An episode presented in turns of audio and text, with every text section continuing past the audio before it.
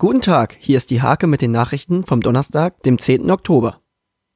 580 Kilometer umfasst das Netz der Wirtschaftswege in der Samtgemeinde Mittelweser. 130 Kilometer sind es bei den Gemeindestraßen. Sie sind alt, die meisten müssen saniert werden. Sechs Wochen sind die Bürger aufgerufen, im Onlineportal www.wirtschaftswegekonzept.de ihre Meinung abzugeben.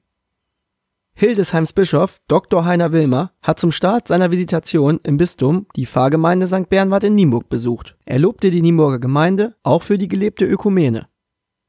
Hoher Besuch in Sanninghausen. Niedersachsens Umweltminister Olaf Lies nahm am Nachmittag an einer Feierstunde zum offiziellen Abschluss eines Renaturisierungsprojektes an der Großen Aue teil. Dabei war auf einer Fläche von rund 5 Hektar ein künstlicher Auearm auch als neuer Lebensraum für Tiere angelegt worden. Der Minister lobte den großen Einsatz aller beteiligten Akteure an dem Projekt.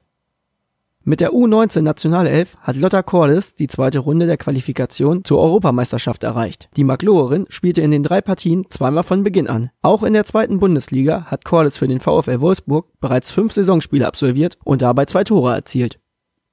In der ersten Fußball-Kreisklasse beginnt am Freitag der elfte Spieltag mit dem Duell zweier Kellerkinder. Schlusslicht Lawitzloh besucht Uchtes Zweitvertretung um Coach Jürgen Lukas Hamsen. Der erfahrene Trainer betont, dass das Spiel zwar wichtig sei, der Klassenerhalt aber erst Ende Mai entschieden werde. Anschluss ist um 19 Uhr im Sandbergstadion.